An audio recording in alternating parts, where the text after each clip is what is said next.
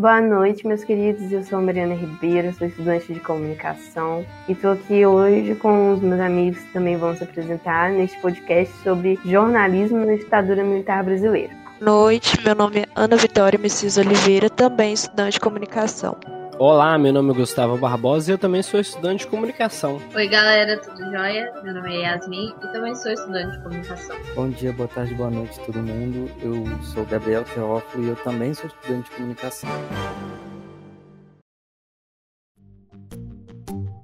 Nós escolhemos o nosso tema pra, do trabalho final para ser jornalismo na ditadura, principalmente porque nós podemos encontrar muitos dados, muitos registros históricos de ambos os lados da imprensa nesse momento. Eu vou começar fazendo mais ou menos uma contextualização de como foi o golpe militar e de que, que se sucedeu ali até o AI-5. O que acontece é que o golpe militar ele aconteceu oficialmente no dia 31 de março de 64. Mas quem estava no poder antes, desde 61, e ele teve várias dificuldades, Jango Jongular, no caso. Ele teve várias dificuldades para tomar posse, exatamente por toda a sua política de medidas que envolvia principalmente as reformas de base. Ele só tomou posse depois que foi implementado um parlamento que reduzia os poderes do executivo. Então, o Jango, por ele ser próximo dos sindicatos, ele também era visto como comunista pela classe conservadora. E aí uma crise política principal foi fortalecida pelas propostas das reformas de base. O que eram essas reformas de base? Eram um conjunto de medidas que tinham a ideia de reestruturar as instituições políticas, jurídicas e econômicas no Brasil, com o fim de reduzir as desigualdades sociais do país, mas sem ultrapassar, é claro, os limites do liberalismo político e econômico que até então era prezado pelo povo, pelo Brasil e o governo em geral. A principal reforma de base dele, a mais falada, foi a reforma agrária. O que era a reforma agrária? Era a distribuição mais equitativa das propriedades rurais, desapropriando terras improdutivas, priorizando, é claro, a produtividade que viesse do mercado interno. O início da reforma de base seria desapropriando terras do governo improdutivas. Então, são essas terras que nós vemos muitas e muitas e muitas, por exemplo, na BR. Exemplo, assim, são terras improdutivas que são do governo e estão lá, assim, que seriam desapropriadas para serem redistribuídas. Trabalhadores do campo poderão então ver concretizada, embora em parte, a sua mais sentida e justa reivindicação, aquela que dará um pedaço de terra fácil para ele trabalhar. Mas não foi só a reforma agrária que era uma reforma de base principal. Também tinha a reforma administrativa, uma reforma eleitoral, uma reforma bancária, uma reforma tributária e uma reforma constitucional, já que a última Constituição estava em vigor desde 1947. E aí o que acontece é que nessa época o governo dos Estados Unidos tinha grande influência nas Américas, principalmente na América Latina. E o governo dos Estados Unidos também achava o Jango um político muito de esquerda, o que também acaba fortalecendo muito a ala conservadora a não confiar no Jango foi a lei de remessas de lucros que ele fez em 1962. O que, que era essa lei? Ela impedia que as multinacionais, as multinacionais que o JK tinha trazido para cá lá nos anos 50 com o plano de metas, ela impedia que as multinacionais mandassem mais de 10% dos seus lucros para o exterior. E aí já era uma coisa que afetava muito os multinacionais e seus lucros, né? Vai impedir que eles mandem mais de 10% dos seus lucros no exterior, então 90% dos lucros tem que ficar no Brasil e tem que ser investidos aqui, em terras nacionais. E também o Brasil mantinha uma política externa independente. Isso também não agradava os Estados Unidos. E com isso, a partir de 1962, eles passaram a financiar ativamente os grupos políticos conservadores brasileiros. O IPAD é um desses. Então, a desestabilização também foi aí entra o papel da imprensa também nisso, né? Porque essa desestabilização ela foi muito de de notícias realizadas pela imprensa. Assim, os jornais de grande circulação no Brasil, eles uniram-se em uma articulação com o nome de Rede da Democracia, para tentar já ajudar no golpe do presidente em vigor, assim, é um pouco irônico também. E aí o Marcos Napolitano fala no seu livro 1964, História do Regime Militar Brasileiro, que os jornais passaram a ser peças-chave na conspiração a partir do fim de 1963. Tradicionalmente ligada à linha liberal conservadora, a grande imprensa brasileira consolidou a leitura de que o país caminhava para o comunismo e a subversão no coração do poder, ou seja, a própria presidência da República. Então, como era um, um, período de Guerra Fria também, existia, e o Brasil era um país alinhado com as ideias de governo estadunidense, existia um grande medo do monstro do comunismo, já que a União Soviética estava ali a todo vapor também trabalhando para ser uma grande potência em uma guerra fria com os Estados Unidos. 19 de março de 1964. Milhares de pessoas saíram em passeata pelas ruas de São Paulo para protestar contra as reformas de base propostas pelo governo João Goulart, que, segundo a oposição e representantes da Igreja Católica, transformariam o Brasil num país comunista e ateu. E também tinha uma certa atuação radicalizada da esquerda na defesa dessas reformas de base. Porque o que acontece? No final de 63, essas esquerdas elas perdiam mais ações enérgicas do governo mesmo para realmente implementar essas reformas de base. As reformas de base são algo que é falado até hoje no governo, até hoje pelos políticos de esquerda, mas não é algo que foi implementado, principalmente a reforma agrária. Já pro, em 13 de março de 64, foi realizado um comício na Central do Brasil entre com uma, pessoa, uma parcela de 150 a 200 mil pessoas. E nesse comício, João Goulart reassumiu o compromisso dele com as reformas de base. Mas a, co a cobertura da mídia é, sobre esse acontecimento, sobre esse evento, deu a entender que o presidente estava abandonando a política de conciliação e que ele estava partindo para a defesa das reformas de base junto aos movimentos sociais.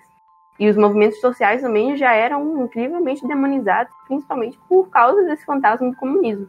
O governo, que é também o povo e que também sou o povo perfeito, reafirma seus propósitos inabaláveis de lutar, de lutar com todas as suas forças pela reforma da sociedade brasileira, não apenas pela reforma agrária, mas pela reforma tributária, pela reforma eleitoral ampla, pelo voto do analfabeto, pela elegibilidade de todos os brasileiros, pela pureza da vida democrática, pela emancipação econômica, pela justiça social e ao lado do povo pelo progresso do Brasil.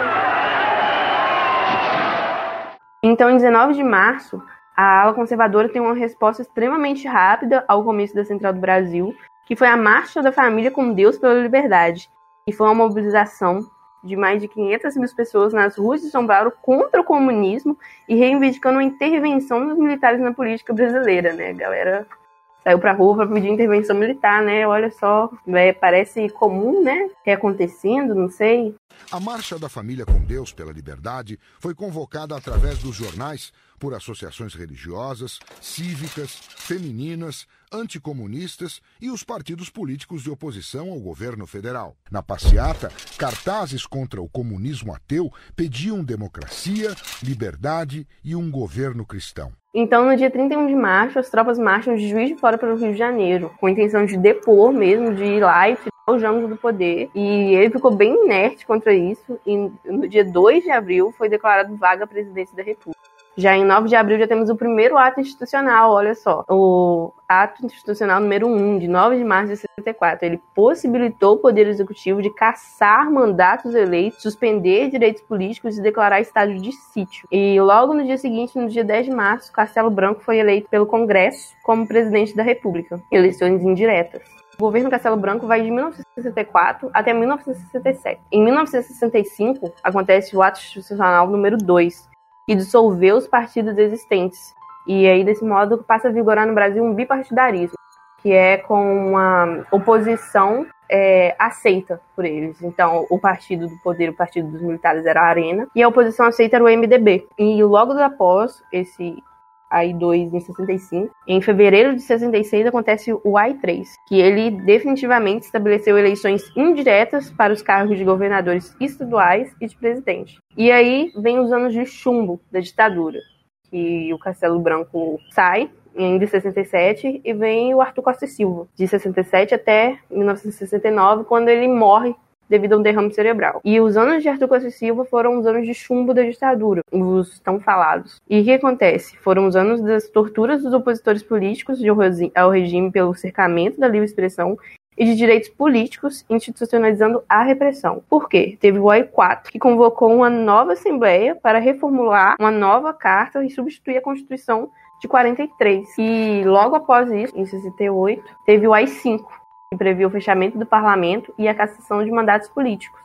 Além de, com essa nova Constituição, vir todo um monte de repressão. Não era bem uma Constituição, era mais uma carta mesmo. Essa carta que traz toda a repressão e toda a censura e a tortura também legalizada assim pelas Forças Armadas. Só que 68 não foi um ano parado em nenhum lugar do mundo. Em 68, é, na França, em maio, teve, tiveram várias manifestações por uma reforma universitária, onde estudantes e professores simpatizantes também saíram às ruas para pedir mais vagas para estudantes com problemas financeiros. É, teve na Polônia, em janeiro, que também teve manifestações estudantis e que todas as universidades foram fechadas e mais de mil estudantes foram presos. Nos Estados Unidos, de fevereiro e abril, estavam durante a guerra do Vietnã. E nesse momento, os Vietcongs começaram a virar a guerra, então as pessoas Estados Unidos também saíram pelas ruas pedindo o fim da guerra do Vietnã e é aí que começa também muitos movimentos de contracultura, como o movimento hippie com a ideia de paz e amor, não faça não faça guerra, faça amor e várias outras manifestações assim. Na Itália, os estudantes fecharam a Universidade de Roma por 12 dias em protestos também. E é claro que o Brasil não ia ficar para trás, mesmo com tanta repressão e com os anos de chumbo. O que aconteceu foi que em uma manifestação contra o fechamento do restaurante Calabouço, se eu não me engano era restaurante universitário da restaura, do, ou a preço popular da Universidade Federal do Rio de Janeiro, um estudante foi morto, que é o estudante Edson Luiz. O velório e o enterro desse estudante foram transformados em uma grande manifestação política. Também teve a primeira greve de trabalhadores em contagem durante a ditadura, também foi em 68. E teve a marcha dos 100 mil no Rio de Janeiro, de 100 mil pessoas marchando contra a ditadura e a volta da democracia. E a Espanha também é muito marcada em 1968, principalmente por causa ela estava passando por um regime, que era o regime franquista. Então, muitas pessoas também saíram na, nas ruas da Espanha em 1960 pedindo a volta e o fim do regime franquista. Afasta de mim esse cálice, Pai. Afasta de mim esse cálice, Pai. Afasta de mim esse cálice de vinho tinto de sangue.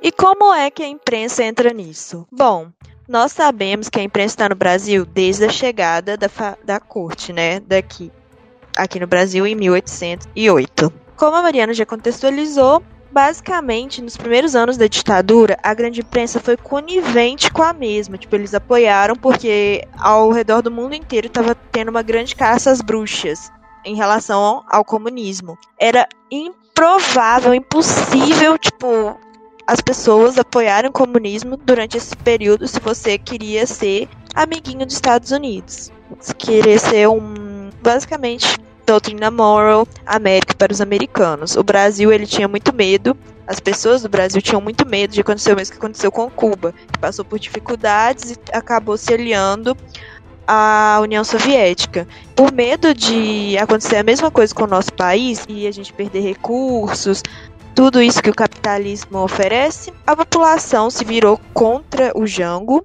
não é? A Mari já falou, e a imprensa também, criando nisso várias fake news. Tanto que o presidente antes do Jango, o, Jânio Quadros, ele já estava nesse esquema de criar fake news.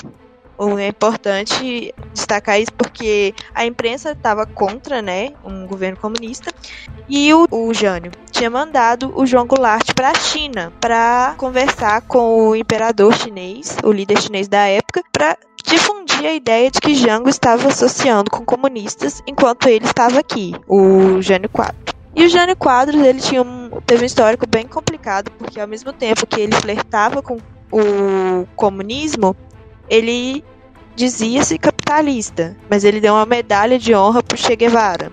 Ao mesmo tempo, ele puxava o saco dos Estados Unidos. Ele era um cara controverso, mas enfim.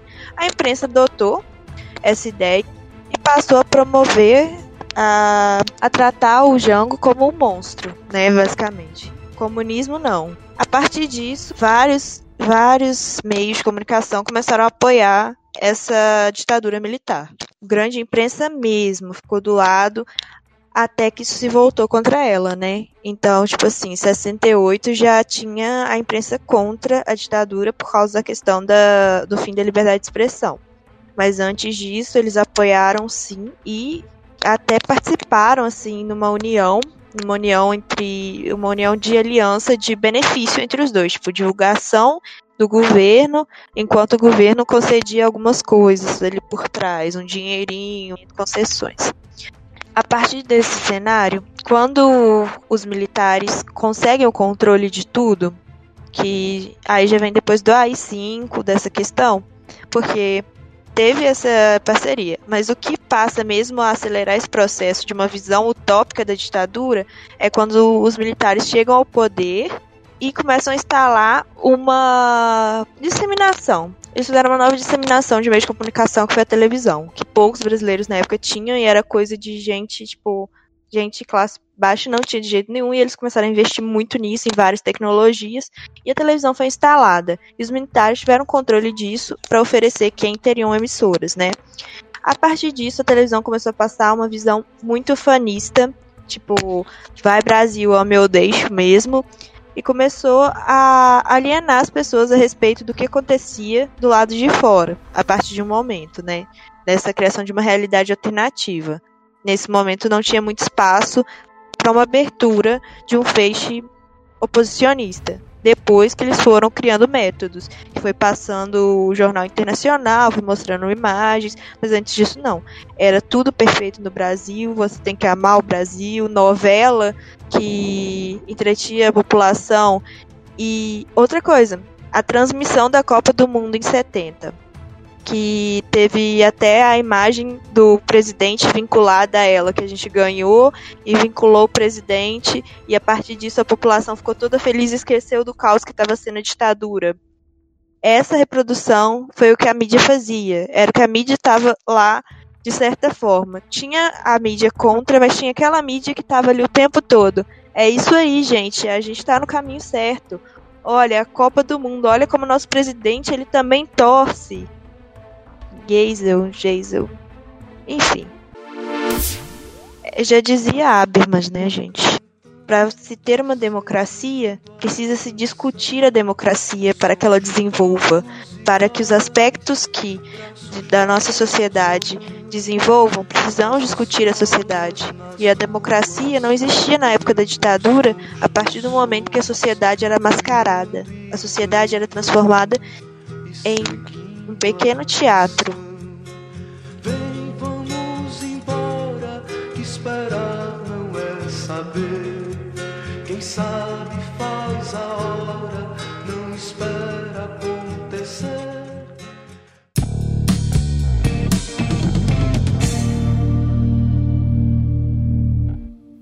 A ditadura militar durou no Brasil 21 anos, entre 1964, quando ocorreu o golpe militar, e 1985, quando ocorreu a redemocratização. A parte mais dura para a imprensa começou a partir do AI-5, que foi instaurado em 13 de dezembro de 1968. No interesse nacional, poderá decretar a intervenção nos estados e municípios sem as limitações previstas na Constituição. Excluem-se de qualquer apreciação judicial todos os atos praticados de acordo com este ato institucional. Fica decretado o recesso do Congresso Nacional a partir desta data. Temos aqui o artigo que foi lido no, no site América Latina em Movimento para discussão a partir dos pontos também já explorados por Mariana e os pontos explorados por Ana Vitória. Nesse artigo há um depoimento do jornalista Clóvis Ross, que até então trabalhava no jornal Estado de São Paulo, conta que o período que veio antes do AI-5 claramente abalou os repórteres do jornal que ele trabalhava e ficou muito claro que a censura estava chegando. Nas palavras dele, até 1968 ainda dava para divulgar certas informações. É claro, com cuidado, com meias palavras, com entrelinhas. Coisas que eu detesto fazer, mas era inevitável, indispensável. Até 1968 dá. Aí é que, em 1968, isso muda completamente. Eu me lembro bem que na noite do AI-5, nós fechamos o jornal com a notícia do novo ato inconstitucional e fomos reunir os repórteres e amigos. Fomos para o boteco, num ambiente de o mundo acabou, não tem futuro, não tem horizonte. O que vai fazer? O que não vai fazer? Enfim, todas as vias de futuro tinham sido fechadas. Fecha aspas. E posteriormente, numa, numa questão assim, mais, mais pra frente, a gente tem um, depoimento de José Carlos Monteiro, que era presidente do Sindicato dos Jornalistas do Rio de Janeiro, e, e ele fala especificamente durante, e, e foi o, o, período que ele foi realmente presidente desse sindicato, durante o último governo militar do, do general João Batista de Figueiredo. Então, o João Carlos Monteiro, ele fala que uma das lições a se extrair nesse tempo é a necessidade da sociedade civil organizar-se para atuar como uma, abre aspas nas palavras deles, uma, uma caixa de ressonância dos desejos de transformação daquela sociedade, fecha aspas. E sem isso, ele conclui que se não tiver essa caixa de ressonância dos desejos de transformação, os jornais alternativos ficam escrevendo as suas coisas lá e a grande imprensa simplesmente fica fingindo que faz parte da democracia escrever e dizer o que ela diz e nada muda muda. E temos os depoimentos também nesse artigo que foi posto aqui para debate nesse podcast, que é sobre o dono do Globo, que era Roberto Marinho, também, por mais que ele tenha apoiado o golpe de 1964, é, o Globo também sofreu sanções e também sofreu censuras de que não se podia publicar certas coisas de acordo com conteúdos das matérias. Então, não necessariamente porque a, a grande imprensa também às vezes tenha tenha apoiado o golpe, não necessariamente significa que ela não sofreu sanções no quesito de censura.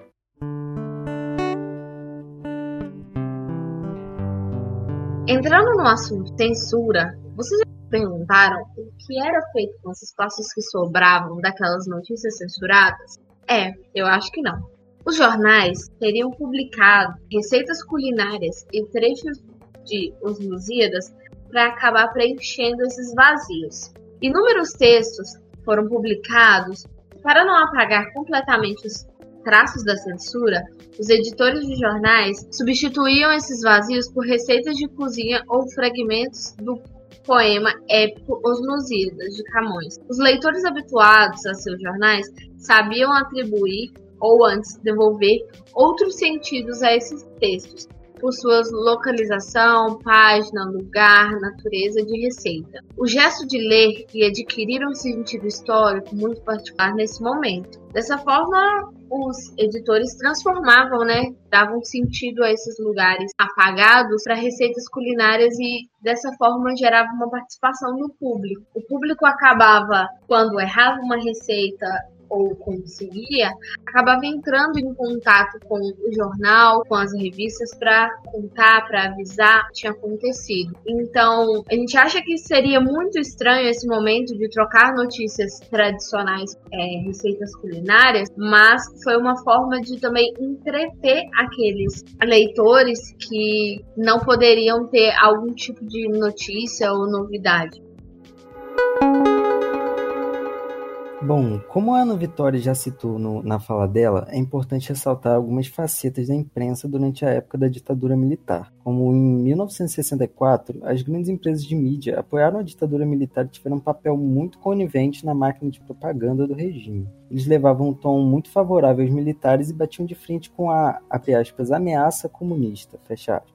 Segundo a Globo, o, a Revolução foi publicada como se fosse uma necessidade da sociedade e as matérias publicadas eram extremamente favoráveis ao regime naquele primeiro momento. Essas empresas sobreviveram ao militarismo, mas não incólumes. Assim como todas as publicações sofreram grandes censuras e perseguições, mas eles de certa forma lucraram e se favoreciam com o golpe. O Jornal do Brasil, O Dia, O Povo, Correio Brasiliense, A Folha, o Jornal do Brasil e o Jornal Globo foram alguns exemplos dos veículos que exaltaram os militares dos primeiros momentos de ditadura. Discorriam que o Brasil tinha se livrado de uma ameaça mas no fervor da ditadura surgiram diversas publicações de esquerda que eram muito mais opositoras ao regime, que em muitos casos tiveram suas publicações proibidas e em pouco tempo viviam em plena clandestinidade. Muitos jornais circulavam de mão em mão ou eram enviados pelo correio e nunca viram a luz do dia de uma banca de jornal. Exemplo destes jornais eram os jornais do PCB, intitulado Voz Operária, e do PCdoB, que publicava o periódico A Classe Operária.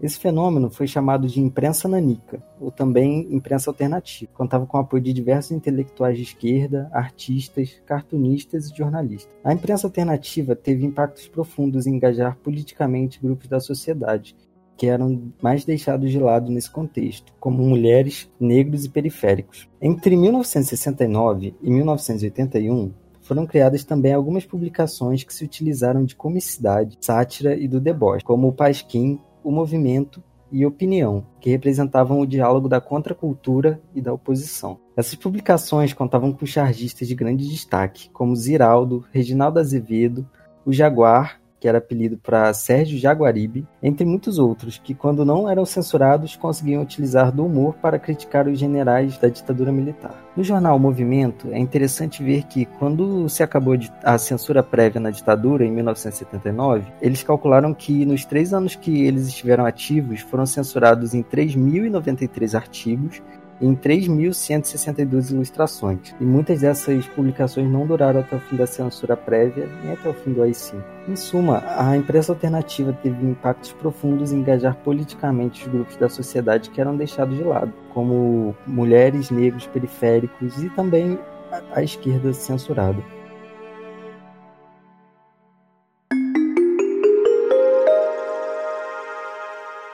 É isso, gente. Esse foi o episódio do podcast sobre o jornalismo na ditadura militar. Muito obrigado se você ouviu até aqui. Até mais, até a próxima.